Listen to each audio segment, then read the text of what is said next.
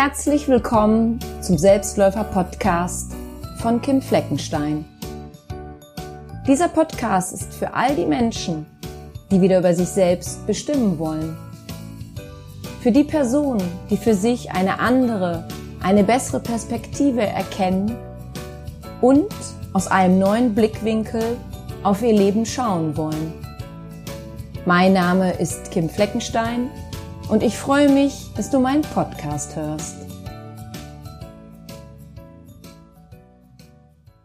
Herzlich willkommen zu meinem Podcast Selbstläufer. Ich bin Kim Fleckenstein und in dieser Folge möchte ich dir etwas über mich erzählen, damit du weißt, wer ich bin und wem du da überhaupt zuhörst. Und ich sage dir, was dich in meinem Podcast so alles erwartet.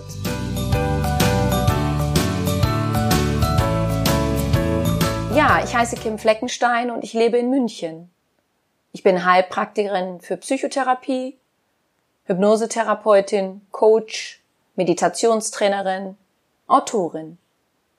Ich habe ein zwölf Wochen Online-Programm Panikstoppen entwickelt und außerdem habe ich seit einigen Jahren einen Online-Shop, in dem ich über 150 Audioprogramme auf Basis der Hypnose, des Mentaltrainings und der Meditation anbiete. Das für die Kategorien Gesundheit, Ängste, Entspannung, Persönlichkeitsentwicklung und vielen weiteren. Diese Programme gibt es auch als Apps bei Amazon, Apple und Google. Wer sind die Menschen, die zu mir kommen und eine Therapie, ein Coaching in Anspruch nehmen oder eines meiner Programme anhören? Stelle dir vor, du bist mit etwas unzufrieden oder sogar sehr unglücklich. Etwas macht dir seit längerem Angst Du verspürst einen Mangel an Selbstbewusstsein und Selbstliebe und du willst das endlich ändern. Oder du hast dir ein Ziel gesetzt, das du erreichen willst, aber du weißt nicht wie. Du willst dich selber besser verstehen und noch anders kennenlernen als bisher. Meine Aufgabe dabei als Therapeutin, Coach und Trainerin ist es, dich darin zu unterstützen dir einen anderen Blickwinkel für dein Thema, dein Problem, deine Herausforderung, vor der du momentan stehst, zu geben. Ich zeige dir eine neue Perspektive auf, aus der du auf dich und dein Thema schauen kannst, um von dort aus für dich eine bessere Lösung als die bisherige zu entdecken. Ich bin niemandes Guru und ich möchte das auch nicht sein. Ich bin mein eigener Guru und das reicht. Es geht in diesem Podcast nämlich nicht darum, dass ich die allwissende Therapeutin oder ähnliches bin, sondern ich biete dir zu verschiedenen Themen Optionen und Möglichkeiten an, die du für dich anwenden kannst, wenn du das möchtest. Ich berichte dir auch in den kommenden Folgen, was mir geholfen hat, mich heute zu 100 Prozent lieben und so annehmen zu können, wie ich bin. Denn das war jahrzehntelang leider nicht der Fall. Ich habe als Jugendlicher einige Jahre unter einer Essstörung gelitten. Ich war extrem launisch, unausgeglichen und nur im Außen auf der Suche nach Liebe und Anerkennung. Ich war schon über 30, als ich begriffen habe, dass es nur eine Person geben kann, die mich lieben und wirklich glücklich machen kann, und das bin ich selbst. Daher heißt dieser Podcast auch Selbstläufer, denn in deinem Leben geht es um dich, um dein Selbst und dass du deinen Lebensweg selber gehst, ihn selber läufst, vollkommen egal, wie jung oder alt du derzeit bist. Ich werde in meinem Podcast auch viele Beispiele aus meiner Praxis geben. Dazu werde ich den Namen der Person und auch immer wieder mal das Geschlecht verändern, so dass keinerlei Rückschluss auf diese Person gezogen werden kann. Manchmal werde ich auch einen Gast interviewen, um dir zu bestimmten Themen weitere Ansichten, Meinungen und Tipps zu präsentieren, die dir für dein Selbst und deinen weiteren Lebensweg weiterhelfen können. Ich lade dich auch immer mal wieder ein, mit mir zusammen zu meditieren. Wenn du also eine Folge anhörst, in der ich eine Meditation eingesprochen habe, bitte ich dich darum, dass du dir einen Ort suchst, an dem du nicht gestört wirst und währenddessen nichts anderes tust, als dich auf die Meditation zu konzentrieren und einzulassen. Ich möchte mich bei dir nun mit folgendem Satz verabschieden. Unsere Zeit in diesem Leben ist begrenzt. Daher ist es unsere Aufgabe, uns zunächst um uns selbst zu kümmern, uns bewusst wahrzunehmen, uns zu respektieren, uns zu achten und vor allem uns selber zu lieben. Denn dann können wir auch unsere Mitmenschen lieben und uns von ihnen lieben lassen. Vielen herzlichen Dank, dass du meinen Podcast anhörst und bis bald. Ich freue mich auf dich. Deine Kim.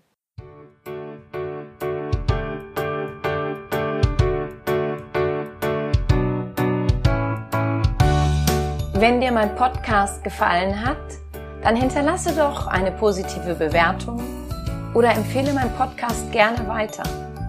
Besuche auch meine Website www.kimfleckenstein.com, folge mir bei Facebook und Instagram oder höre in meine Programme bei Amazon, Apple, Audible und Google rein.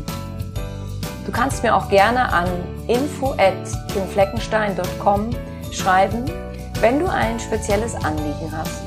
Ich danke dir und sende herzliche Grüße.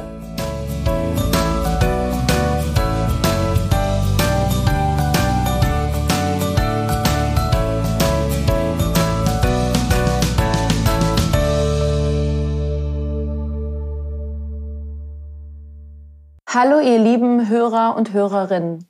Ich begrüße euch zu einer für mich sehr anspruchsvollen und für viele sehr wichtigen Podcast-Folge. Warum sehr anspruchsvoll und sehr wichtig? Es geht heute um das Thema Loslassen. Und zwar das Loslassen von einem verstorbenen lieben Menschen, Loslassen vom Leid, vom Schmerz und auch von der Angst vor dem Tod. Vor einiger Zeit habe ich mit einer Kollegin gesprochen, die sich um trauernde Menschen kümmert. Sie kennt meine Arbeit, kennt meine Hypnoseprogramme und daher auch mein Hypnoseprogramm Get Over Grief, Trauer bewältigen mit Hypnose. Sie sprach mit mir über dieses Programm und sagte zu mir, Kim, du nutzt in deinem Programm das Wort loslassen.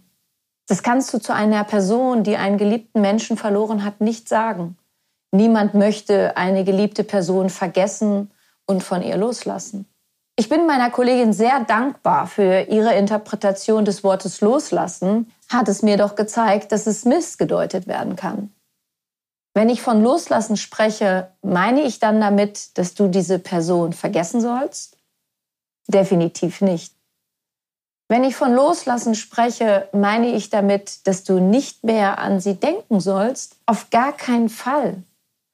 Wenn ich von Loslassen spreche, bedeutet das, dass du nicht mehr über sie reden sollst? Niemals. Loslassen bedeutet, nicht weiter am Leid festzuhalten. Die Toten möchten nämlich nicht, dass wir ihretwegen leiden. Woher ich das weiß? Weil mir das schon mehrere Verstorbene, denen ich nach ihrem Tod noch einmal auf mentaler Ebene begegnen durfte, mitgeteilt haben. In einer für mich sehr aufschlussreichen Hypnosesitzung signalisierte mir mal ein verstorbener Ex-Freund ganz klar mittels eines Gefühls, ihn endlich loszulassen. Denn damit hatte ich lange Zeit meine Probleme. Aber dazu sage ich später etwas mehr.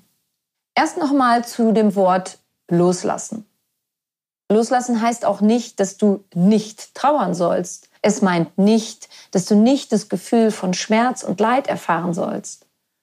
Es bedeutet, den Schmerz und das Leiden nicht so auszudehnen, dass es zu deiner Lebensgrundlage wird. Deine Trauer ist deine individuelle Art und Weise, mit dem Verlust umzugehen.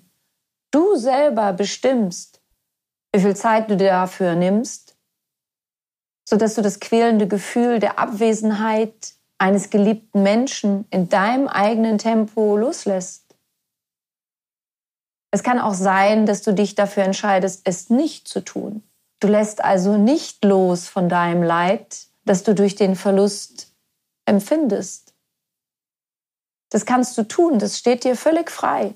Die Frage, die ich dir dann aber stelle, lautet, wozu möchtest du nicht loslassen? Was willst du mit dem Festhalten erreichen? Hast du das Gefühl, wenn du von deinem Leiden loslässt und dein Leben lebst, weil du es liebst zu leben, dass das einem Verrat gleichkommt? Dass es dir nicht zusteht, zu lachen, zu feiern, Spaß zu haben, das Leben zu genießen? Falls deine Antwort ja lautet, so ist auch das vollkommen okay. Aber ich frage dich dann, ob du meinst, dass das Leben, das uns gegeben wurde, dazu da ist? Und glaubst du, dass du, wenn du weiterhin leidest, etwas damit erreichst? Die verstorbene Person, um die du trauerst, kommt dadurch nicht wieder und das weißt du. Daher stellt sich hier eine ganz andere Frage. Ab wann bist du bereit, den Tod als einen weiteren Baustein in deinem Lebenszyklus anzunehmen? Wenn deine Antwort nun lautet, niemals, Kim, dann kann ich dir nur sagen, dass du auch das tun kannst. Aber dadurch verlängerst du nur dein eigenes Leiden. Denn wie kannst du das Leben akzeptieren, wenn du den Tod ablehnst? Der Tod gehört zum Leben dazu, ob es uns passt oder nicht. Solange wir das nicht akzeptieren und uns weiterhin dagegen wehren, verlängern wir das Leiden nur. Aber ein ich sage es jetzt in Anführungsstrichen, vollkommenes Leben, so kurz es manchmal auch nur sein mag, besteht aus Anfang und Ende, aus Geburt und Tod. Ich glaube jetzt nicht, dass ich nicht auch schon getrauert habe. Ich habe sehr gelitten. Und mein Ego weigerte sich loszulassen, wollte es doch, dass alles so bleibt, wie es ist. Unser Ego spielt beim Leid eine große Rolle.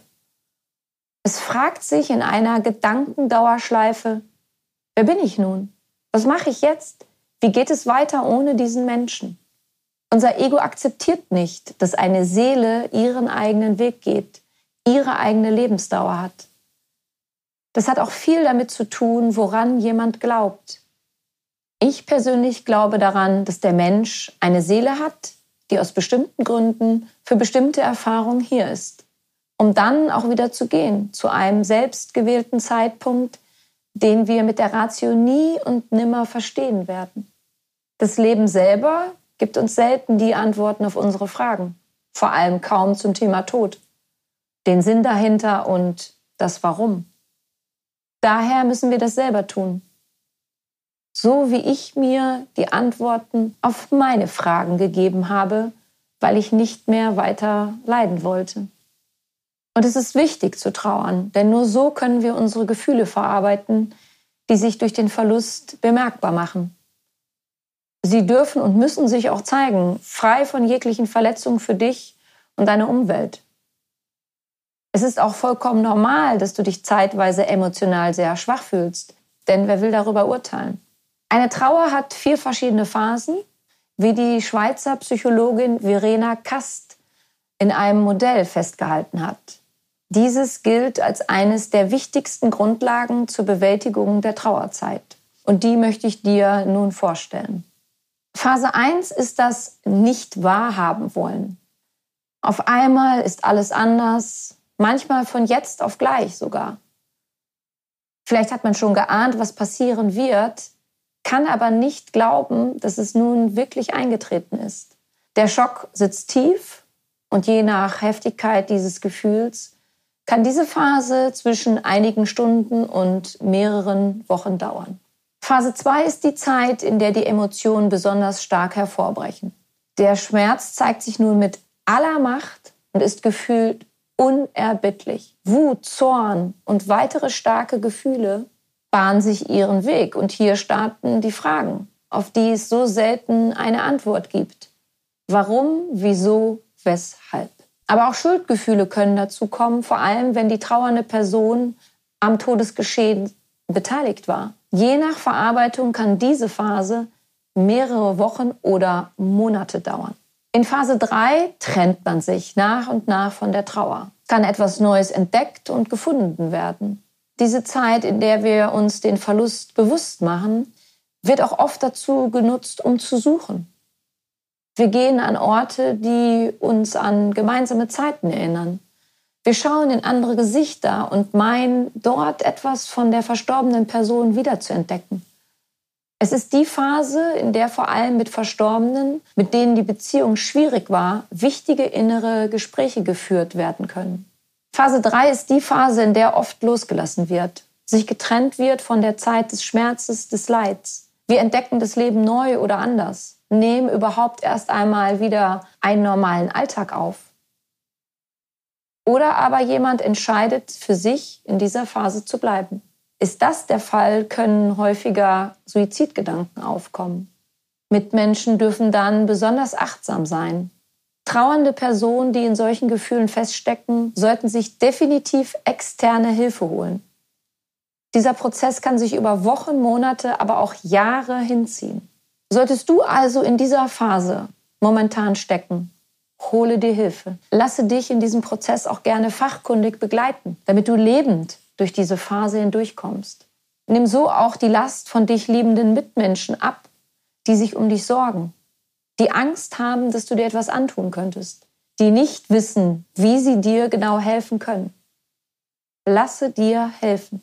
Die vierte Phase ist der Weg des Selbstbezugs.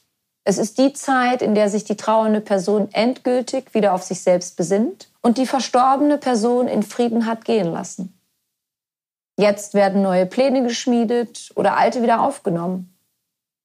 Die Erinnerungen an den geliebten Menschen bleiben natürlich bestehen, denn diese werden niemals sterben. Zu diesen vier Phasen ist zu sagen, dass nicht jeder Mensch jede einzelne durchleben muss. Es kann auch sein, dass manche Phasen übersprungen werden. Das hängt davon ab, wie nah man der toten Person stand, ob die Beziehung leicht oder schwierig war. Und es hat damit zu tun, ob sich jemand auf die Trauer einlassen möchte.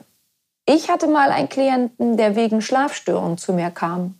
Im Verlaufe des Gespräches erzählte er mir, dass er vor vielen Jahren seinen Sohn durch einen Sportunfall verloren hatte. Er fühlte sich schuldig, weil er den Sohn zu diesem Sport gebracht hat.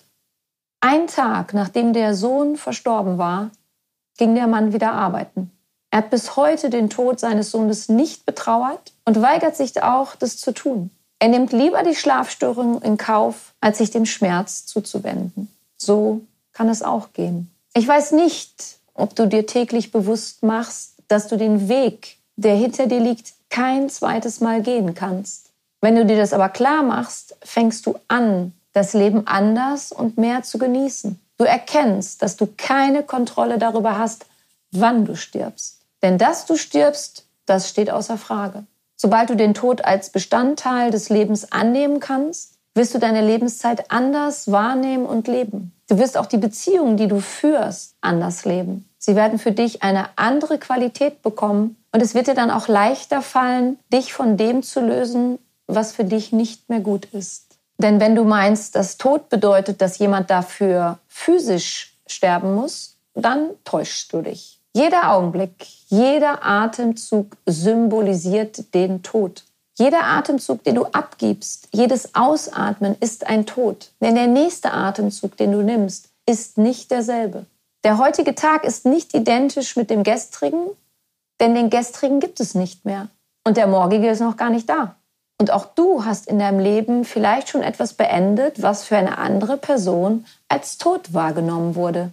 Vielleicht der einer Beziehung. So erging es mir als mein Ex-Freund mich vor Jahren mit den Worten Kim, ich liebe dich nicht mehr Silvester 1999 nachts um 3 Uhr verließ.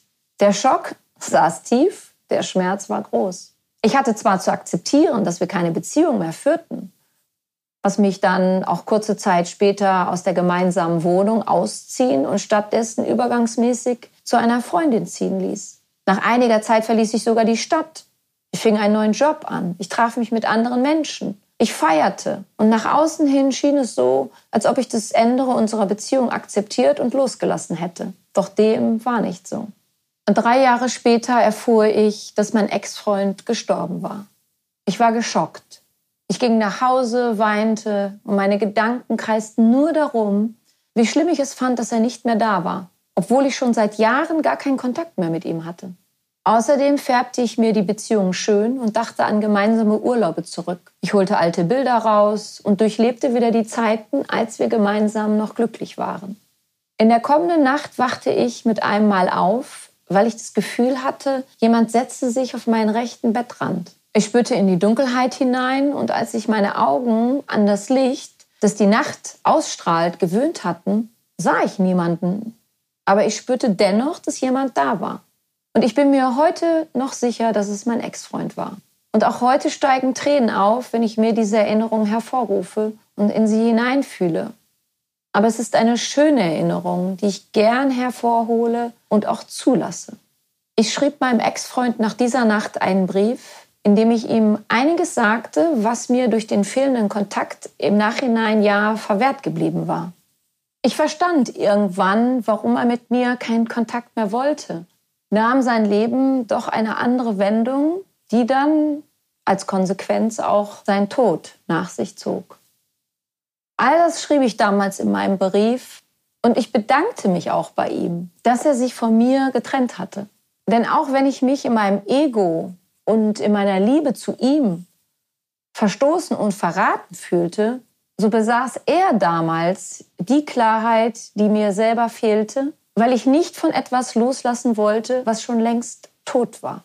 Ich hatte dann in den kommenden Jahren ein paar Beziehungen, aber das war alles nur Mist. Darunter auch eine kurze Liaison mit jemandem, der nur sechs Monate nach meinem Ex-Freund gestorben ist. Somit hatte ich innerhalb eines halben Jahres zwei Todesfälle zu verdauen, die ich in meinem Lebensgepäck mit mir herumtrug. Ich wohnte inzwischen wieder in einer neuen Stadt und bemerkte mit der Zeit, dass ich mich veränderte. Ich dachte über das Leben anders nach. Ich bekam zum Thema Tod eine andere Einstellung. Lange Zeit vor diesen beiden Todesfällen war es nicht möglich, mit mir über das Thema vernünftig und besonnen zu reden. Ich hatte 1993 einen sehr schweren Autounfall und die Ärzte wussten die ersten 24 Stunden nicht, ob ich diesen überleben würde. Dieser Unfall, so schwer auch war, hat mir aber dabei geholfen, über den Tod anders nachzudenken. Aber ich schrie nicht Hurra, wenn das Thema darauf kam. So war es jetzt nicht. Das sollte sich erst 2004 ändern, als mir diese beiden Todesfälle zu schaffen machten. Ich fing also an, mich mit dem Tod zu beschäftigen. Ich las sehr viel. Und vor allem die Bücher von Frau Dr. Elisabeth Kübler-Ross haben mir sehr geholfen. Konnte ich durch sie doch erfahren und spüren, dass ich als Seele, als Sein, pures, reines Leben, pure, reine Liebe bin. Mein Körper ist nur der Mantel, den ich in diesem Leben trage und eines Tages zurücklassen werde. Daher spreche ich auch immer nur von einem physischen Tod. 2009 fing ich eine NLP-Ausbildung an. Das ist die Abkürzung für neurolinguistisches Programmieren. Dadurch kam ich auch erstmals mit der Hypnose in Kontakt. Ich war neugierig und auch sehr angetan von der positiven Wirkung der Hypnose und fing 2010 eine Hypnose-Vollausbildung an, in der ich verschiedene Techniken und Arten der Hypnose kennenlernte. Im November 2010 absolvierte ich wieder mal ein Wochenende zu dieser Ausbildung und wir probierten eine weitere Hypnoseform. Unser Trainer bat uns, in der Pause darüber nachzudenken, wo wir noch Blockaden und Probleme spürten, sei es jetzt beruflich oder privat. Ich wollte mich dem Beruflichen zuwenden, aber sagte zum Glück zu meinem Trainer, dass ich nicht sicher sei, ob ich mich nun dem Beruflichen oder Privaten zuwenden sollte. Dass ich mir nicht klar sei, wo ich im Privaten überhaupt ein Problem hätte. Schon lustig, wie wir Menschen und etwas vormachen. Wir sehen im Gegenüber den Splitter im Auge, aber bei uns selber den ganzen Balken nicht. Ist schon echt lustig. Mein Trainer, der ein gutes Gefühl für die Themen der Menschen hat, empfiehlt mir, das Private in der Hypnose anzuschauen.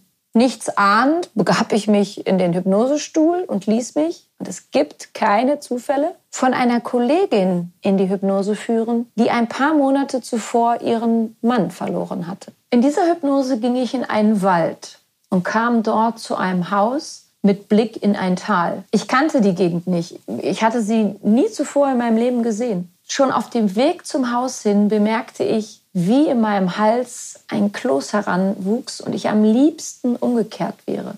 Aber wenn die Seele findet, dass die Zeit reif ist, lässt sie jemanden nicht mehr raus aus der Situation. Vor dem Haus stand eine Bank und ich konnte durch die Fenster Licht im Innern des Hauses sehen.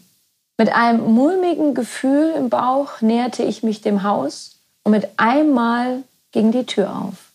Mein Ex-Freund trat heraus, schaute mich an, begrüßte mich und setzte sich auf die Bank. Er sah so aus wie zu Zeiten unserer Beziehung. Und es ging ihm auch gut. Das ist das Wichtigste, das ich aus dieser Hypnose mitgenommen habe. Es ging ihm gut. Es gab keinen Grund für mich, traurig zu sein. Und das sagte er mir dann auch. Er sagte zu mir, Kim, lass mich los. Ich bin freiwillig aus dem Leben geschieden. Es war meine Entscheidung. Du hast kein Recht dazu, mir diese Entscheidung zu verübeln oder sie auf irgendeine Art und Weise rückgängig machen zu wollen, was sowieso nicht geht. Lass endlich los von mir. Niemand hat etwas mit meinem Tod zu tun. Ich wollte nicht mehr leben. Lebe endlich dein Leben und werde so glücklich, wie du es werden kannst. Ich habe damals in der Hypnose bitterlich geweint. Ich konnte lange Zeit nicht aufhören. Aber so schmerzhaft und tränenreich das Ganze für mich auch war, so gut und befreiend war es ebenso für mich. Um das Ganze abzukürzen, bin an dem Abend nach Hause gegangen habe aus dem Fenster geschaut und sagte zu der Präsenz, an, an die ich glaube, liebe göttliche Instanz und Weisheit, bin nun bereit, mich wieder zu verlieben. Ich habe losgelassen. Eine Woche später lernte ich einen sehr lieben Menschen kennen, mit dem ich seitdem in einer glücklichen Beziehung lebe. Und es sind mittlerweile fast acht Jahre. Das also zu meinen Todesfällen in meinem Leben und zu meiner Erfahrung mit dem Loslassen. Ich hatte dann noch drei weitere Begegnungen mit verstorbenen Menschen, die mir alle signalisierten, dass es ihnen gut gehe, dass niemand Angst vor dem Tod zu haben brauche und dass ich von meiner Trauer um sie loslassen solle. Es gäbe keinen Grund, traurig zu sein. Wir würden uns eines Tages wiedersehen. Es gehe ihnen gut und ich solle das tun, weswegen ich auf der Welt bin. Mein Leben gut leben. Jeder muss selber wissen, woran er glaubt oder nicht glaubt. Ich hatte bisher insgesamt fünf mentale Begegnungen mit Verstorbenen, die mir auf unterschiedliche Art und Weise klargemacht haben, dass ich gerne an sie denken darf, aber ich nicht ihretwegen leiden soll. Das gibt mir Kraft. Das hilft mir dabei, besser loslassen zu können als früher. Die Buddhisten haben eine Geschichte, die sich die zwei Pfeile nennt. Diese Geschichte besagt, dass jeder von uns in seinem Leben mehrmals vom ersten Pfeil getroffen wird. Dieser Pfeil ist nämlich unvermeidbar. Es ist der Pfeil des Schmerzes, sei es körperlicher oder seelischer Art. Dieser Pfeil wird auf uns abgeschossen. Den zweiten Pfeil feuern wir allerdings selber ab. Es ist die Bewertung, die wir dem ersten Pfeil geben. Es ist der Pfeil des Leidens. Das Leiden ist die Bremse. Es verlangsamt den gesamten Prozess der Schmerzverarbeitung durch den wir unweigerlich alle hindurch müssen. Das Festhalten am Vergänglichen führt zum Leiden. Denn alles und wir alle sind vergänglich. Leiden ist immer selber gewählt, auch wenn wir uns weigern, das wahrhaben zu wollen. Tief in deinem Innern weißt du nämlich, dass niemand, niemand auf der Welt es schaffen kann, dass du leidest. Außer du lässt es zu. Schmerzen zufügen können dir viele. Aber das Leiden daran ist deine Wahl. Und es sind auch unsere unterschiedlichen Begierden, die wir haben, die dazu führen, dass wir leiden. Dieses Haften an Menschen und an Dingen führt zwangsläufig dazu, dass du leiden wirst. Das bedeutet jetzt nicht, dass ich fern davon bin, an etwas zu haften. Auch ich tue das. Auch ich besitze Dinge, die ich mag und nicht hergeben möchte. Aber dennoch mache ich mir bewusst, dass das passieren kann und es lässt mich innehalten. Es lässt mich darüber nachdenken, was ich in etwas in jemanden hineinprojiziere. Es lässt mich erkennen, dass ich einen Menschen schon mal gar nicht besitzen kann, genauso wie ich auch nicht als Besitz einer anderen Person gesehen werden möchte. Ich möchte mich frei fühlen und habe das auch meinen Mitmenschen zuzugestehen, auch den verstorbenen Personen. Ich muss von ihnen loslassen können. In dem Moment, in dem du also den Schmerz zulässt, dich auf ihn einlässt, kannst du ihn auch loslassen. Denn egal wie intensiv der Schmerz auch sein mag, er wird mit der Zeit immer weniger. Solange du dich nicht traust, den Schmerz zuzulassen, kann er auch nichts von seiner Intensität, von seiner Größe verlieren. Und wenn der Schmerz dann nachgelassen hat, öffnet sich vor dir ein neuer Raum, den nur du zu füllen weißt. Solange du aber in einer Ungewissheit bezüglich deines Lebens lebst und voller Angst vor dem Verlust, vor dem Tod bist, wirst du nicht wissen, wie du diese Leere sinnvoll füllen kannst. Damit kommt dann die Bremse in Form des Leidens, weil du meinst, du könntest damit etwas aufhalten. Aber es ist nur deine Angst vor dem Weitergehen, vor dem Zweifel, was du als nächstes tun und wie du dein Leben allein weiterleben sollst, die dich auf die Bremse treten lässt. Der Schmerz, der eine Zutat des Lebens und des Todes ist, kann dir auch als große Kraft zur Seite stehen. Er kann dich zur notwendigen Veränderung anregen, dich zum Handeln zwingen, eine Dynamik in dein Leben bringen, die aus deinem inneren Wachstumswunsch entspringt. Ich bedanke mich dafür, dass du dir diese Podcast-Folge angehört hast und hoffentlich verstehst du, was ich mit dem Wort loslassen meine. Sollte dir diese Folge gefallen haben, freue ich mich über eine positive Bewertung oder eine Weiterempfehlung. In der nächsten Folge gibt es für dich eine Hypnose zum Thema Loslassen und in der übernächsten eine Meditation zu diesem Thema. Höre also nächste Woche gerne wieder rein und nutze meine Hypnose, um es dir mit dem Loslassen leichter zu machen. Denn es geht in unser aller Leben ums Annehmen und Loslassen. Und du bist dabei nicht allein. Ich sende dir liebevolle Grüße. Ich glaube an dich.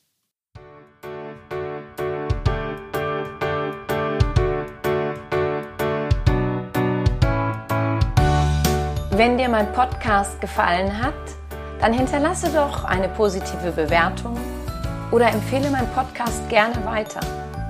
Besuche auch meine Website www.kimfleckenstein.com, folge mir bei Facebook und Instagram oder höre in meine Programme bei Amazon, Apple, Audible und Google rein. Du kannst mir auch gerne an info@kimfleckenstein.com schreiben wenn du ein spezielles Anliegen hast.